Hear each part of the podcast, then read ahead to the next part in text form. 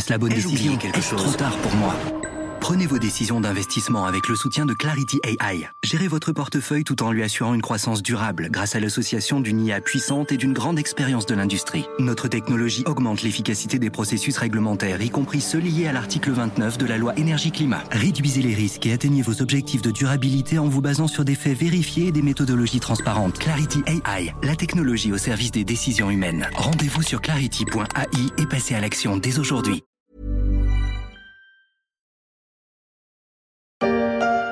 Vous avez beau dire, il n'y a pas seulement que de la pomme, il y a autre chose.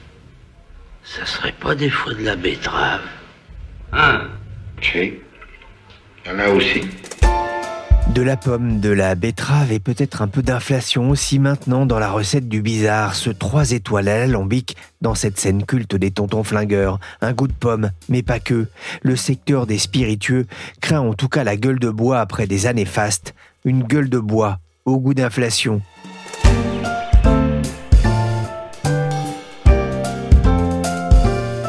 Je suis Pierrick Fay, vous écoutez La Story, le podcast d'actualité de la rédaction des Échos, un programme disponible sur toutes les plateformes de téléchargement et de streaming.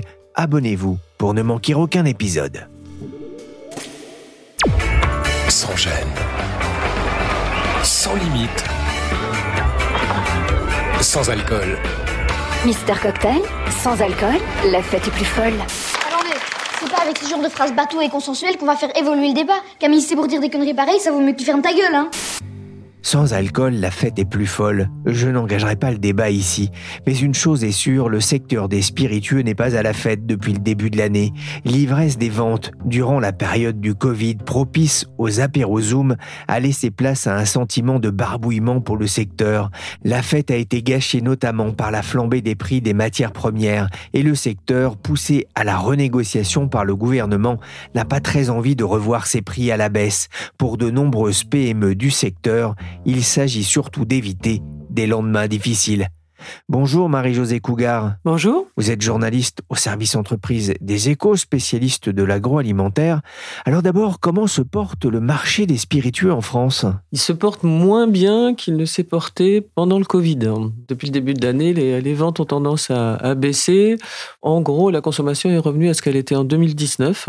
Et c'est vrai que assez curieusement, pendant le Covid, hein, il y a eu un engouement, euh, même un engouement, enfin une consommation, une surconsommation d'alcool.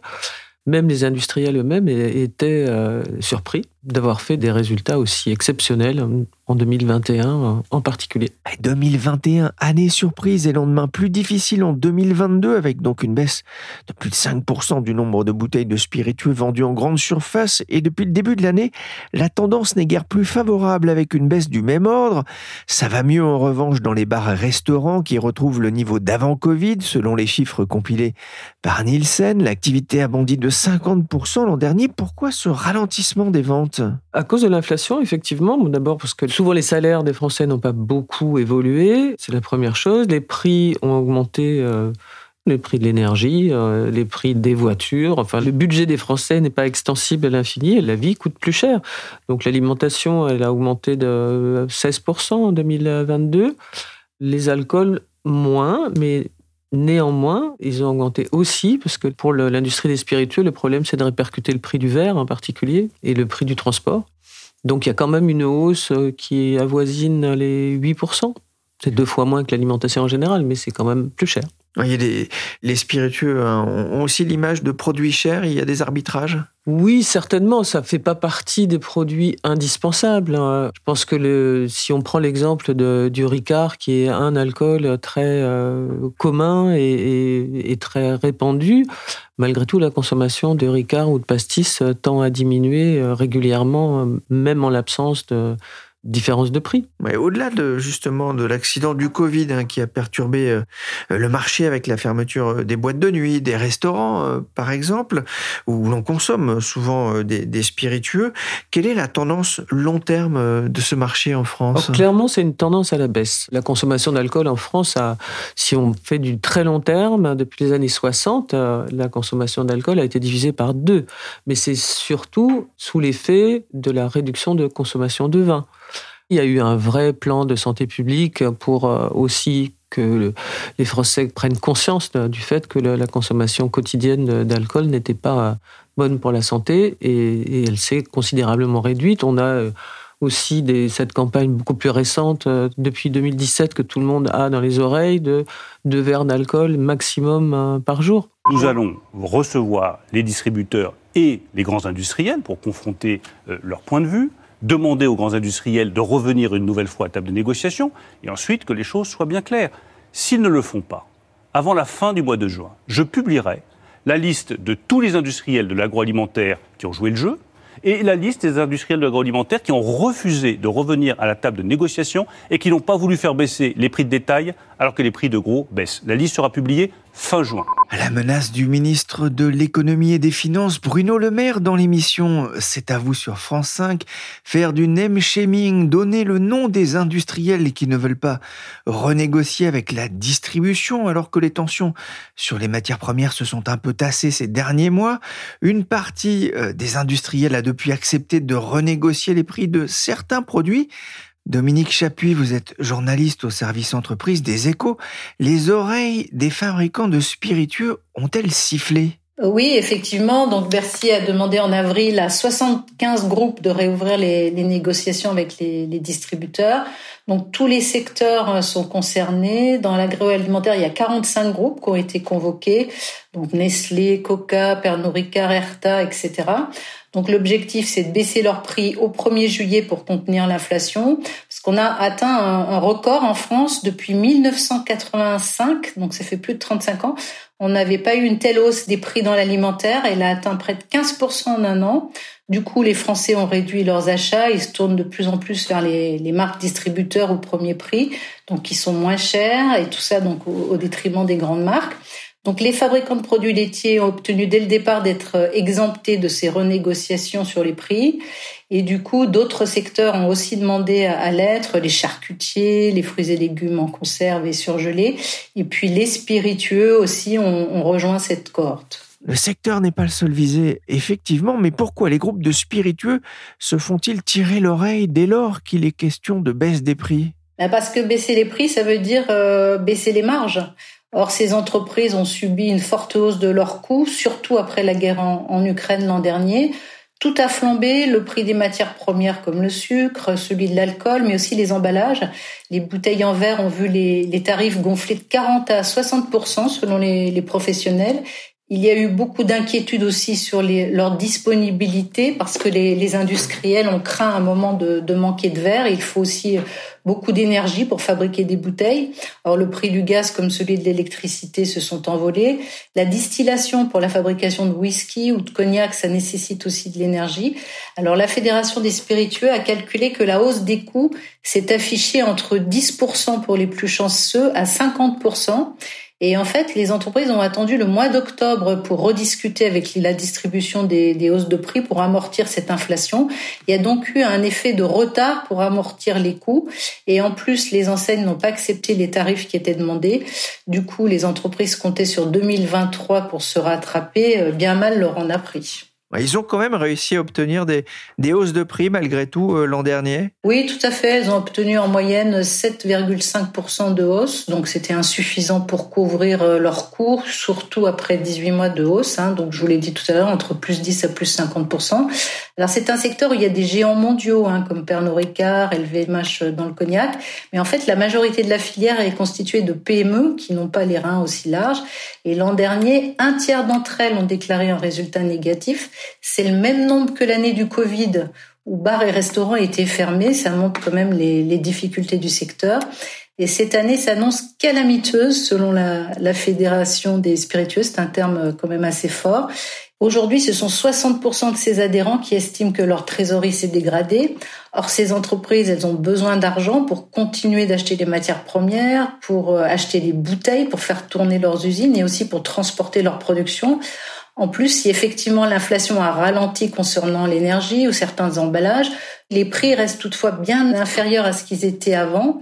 Le verre, par exemple, connaît toujours une hausse des prix entre 20 à 30% tandis que ceux du bois et du carton sont stables. Le sucre et l'alcool sont aussi toujours en progression de l'ordre de 20 C'est donc difficile dans ces conditions de, baisser les prix aux consommateurs. Pourtant, les ventes ne se portent pas bien. Hein.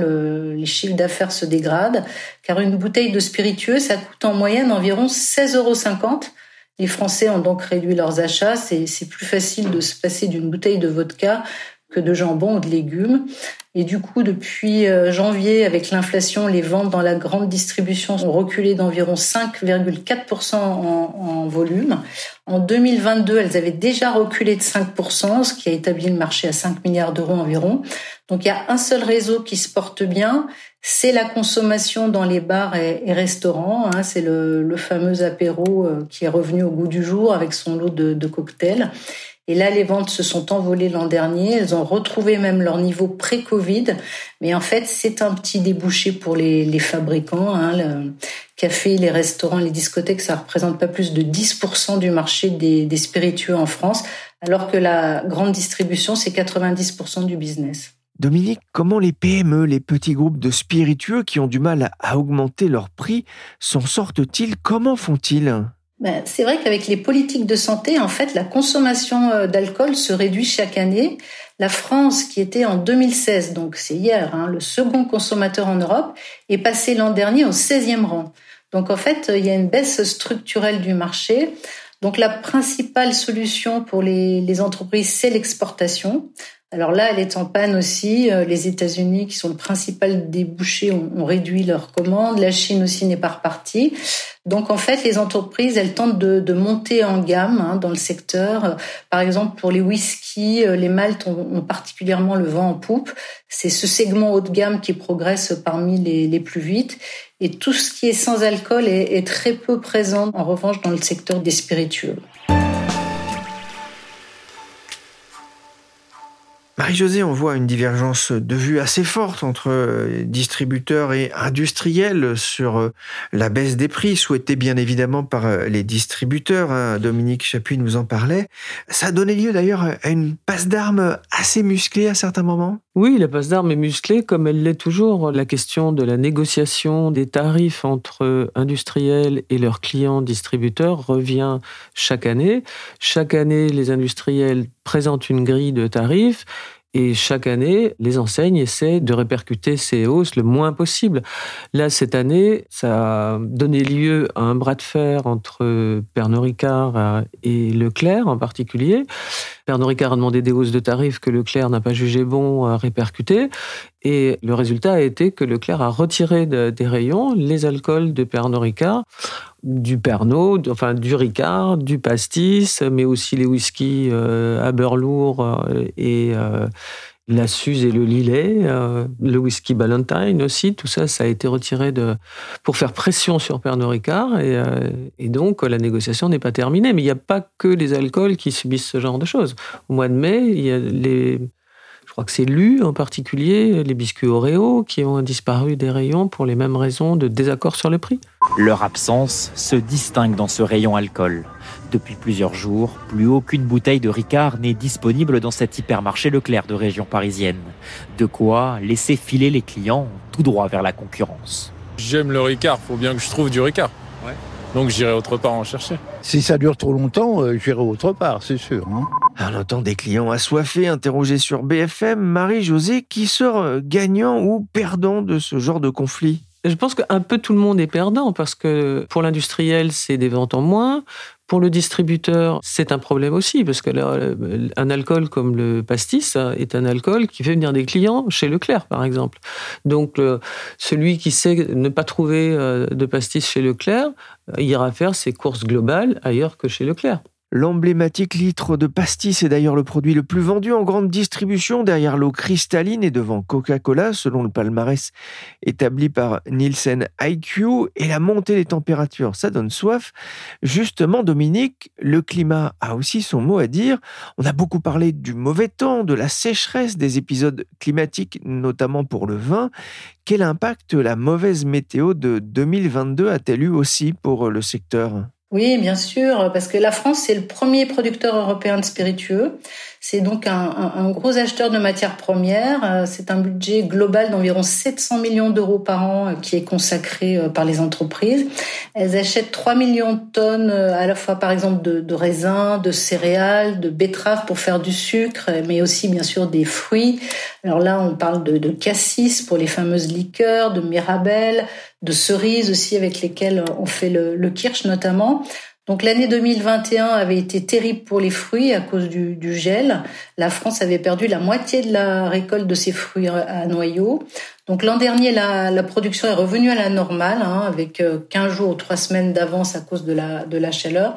En revanche, il y a eu des inquiétudes côté Armagnac, dans la région euh, Occitanie. Il y a eu d'abord le gel, euh, puis la grêle et enfin la, sécheresse l'été. Résultat, la récolte 2022 a été à un point bas historique. Et l'État comme la région ont dû apporter leur soutien à la, à la filière. Et cette année, avec les, les alertes sécheresse qui ont été lancées très tôt, tout le monde est un peu sur le qui-vive. Marie-Josée, la France est une place forte dans l'alcool avec beaucoup de grosses entreprises et de plus petits producteurs aussi qui ont émergé ces dernières années. Qu'est-ce qui sauve aujourd'hui euh, les producteurs de spiritueux dans un contexte de ralentissement de la consommation en France? L'exportation, euh, l'exportation de, de, vins et spiritueux, c'est un des points forts de, de la balance commerciale euh, française. C'est même le point fort. On dit toujours que sans les vins et spiritueux, on n'aurait pas cet excédent euh, qui fluctue entre 8 et, 10 milliards d'euros. Donc en 2022, on a, la France a battu des records avec une hausse de 11% de, ses exportations de vins et spiritueux à plus de 17 milliards d'euros. Là-dedans, euh, le, cognac est un des, euh, grands euh, moteurs, une des locomotives, puisque c'est un tiers des volumes et trois quarts de la valeur. Avec des marchés importants? Avec des marchés très importants. Il y a l'Asie, évidemment, d'un côté, et les États-Unis. Et l'Asie est toujours, dans tous les domaines, un marché un peu délicat, parce que quand il se porte bien, il se porte ultra bien, je pense surtout à, la Chine. Et quand la Chine tout à coup euh, entre dans une, phase de, différente, euh, c'est un peu la catastrophe. Donc sur le cognac, on a eu des périodes très différentes au cours des dix dernières années. Les exportations de cognac ont beaucoup reculé en Chine tout à coup. Et donc euh, les grands acteurs du cognac ont dû réorienter leur, leurs expéditions euh, vers le marché américain et plus favoriser le marché américain dans l'attente d'un retour de, de la Chine. Mais sinon, en Asie, euh, en Extrême-Orient, il y a d'autres marchés, évidemment. vous parliez du, cognac, hein, justement, un marché très dépendant de l'export. Ultra dépendant, parce que le marché euh, français du cognac doit être de l'ordre de 2%. Ils ont dû travailler, c'est ça, sur la visibilité et la désirabilité du produit? Oui, ils ont fait énormément d'efforts dans ce sens. Le cognac, dans les les années 80 s'exportait beaucoup moins et ne connaissait pas l'extraordinaire succès qu'il connaît aujourd'hui. Donc, euh, il y a eu un très gros travail de, de marketing et de, publicité euh, auprès de ces marchés. Beaucoup d'efforts aussi sur le flaconnage, une montée euh, en puissance de, tout ce qui est luxe. Les Chinois, pour revenir aux Chinois, adorent tout ce qui est très haut de gamme, tout ce qui est très individualisé aussi. Ils ont le droit à des, à des flacons personnalisés pour des sommes euh, qui atteignent parfois 25 000 euros. C'est toujours considérable à l'export au secours de la filière, mais depuis quelques mois, les ventes patinent, notamment pour euh, le cognac, dont les ventes ont par exemple baissé de 13% en Chine, où la croissance est en berne. Il y a aussi des effets de déstockage. Les distributeurs ont eu du mal à écouler leur stock pendant la période du zéro Covid. Par ailleurs, la hausse des prix a pesé sur la consommation aux États-Unis. Il y a eu un coup d'arrêt. Euh, plus globalement, pour l'export de, vins et spiritueux, Marie-Josée, euh, quels sont les alcools qui résistent le mieux? Le whisky se porte euh, très bien en France. La France est un marché très particulier pour le Scotch whisky. On était pendant très longtemps, historiquement, la France était le premier consommateur au monde de Scotch whisky. Et on s'est fait doubler, si je puis dire, par les Indiens tout récemment. Donc euh, désormais, on n'est plus que deuxième. Hein. mais le, marché du whisky en, France se porte néanmoins extrêmement bien. Il, euh, il dépasse les 3 milliards d'euros et il est en progression. Il est en train aussi de changer. Jusqu'à présent, le marché français de, whisky était quand même un marché de, plutôt de moyenne gamme, donc avec des prix assez euh, raisonnables, autour de 20 euros, euh, voire moins. Mais aujourd'hui, on commence à voir un esprit de collectionneur se développer. Si j'ai visité la maison du whisky il n'y a pas très longtemps, il m'a expliqué ça, il m'a montré ce qu'il appelle dans sa boutique ses archives. Et, là-dedans, il y a des, des bouteilles qui atteignent jusqu'à 1 million d'euros d'autres prix qui sont un peu inférieurs, mais qui sont quand même incroyables, de 200 000 à 300 000 euros. Et ce sont des bouteilles qui sont destinées à des collectionneurs que jusqu'à présent on ne connaissait pas en France, qui étaient plutôt des Asiatiques, et que les gens achètent, euh, comme on achète des tableaux. Et là, en l'occurrence, c'est des, bouteilles qui sont, euh, d'après Thierry Benita, le directeur de la maison du whisky, pas destinées à être ouvertes c'est que c'est un investissement. Oui, c'est un peu comme pour les, grands vins. Euh. Il vous a raconté aussi que les, amateurs ont, rajeuni, euh, qu'on trouve aujourd'hui beaucoup de jeunes hein, qui aiment boire le whisky. Oui, c'est très curieux parce qu'il a, il dit que les, en fait la consommation a sauté une, génération, que donc les, les, gens qui ont entre 40 et, 60 ans étaient plutôt moins buveurs de, de whisky et qu'on voit arriver un public dont les grands-parents buvaient du whisky qui ont entre 23 et 27 ans, un public jeune, un public euh, de connaisseurs euh, qui s'intéressent et, qui feront aussi partie de, des gens qui vont regarder le whisky sous un autre, angle, hein, qui vont s'intéresser aux flacons. Ça, c'est quelque chose euh, que Pernod Ricard dit aussi assez fréquemment. Les clients en boîte de nuit et les jeunes choisissent leur alcool non pas sur une famille d'alcool, mais à partir de l'allure du flacon. Et on est loin des verres de Musset qu'importe le flacon, pourvu qu'on ait l'ivresse. Et n'oubliez pas. demain. Mmh. Ah oui, il faut y aller. Un petit dernier pour la route? Bah non. Allez Non, non, non, un verre ça va. Trois verres, euh, bonjour les dégâts. Un verre ça va. Trois verres, bonjour les dégâts. Merci Marie-Josée Cougar et Dominique Chapuis, journaliste au service entreprise des échos. Cet épisode de la story a été réalisé par Willy Gann, chargé de production et d'édition Michel Varnet.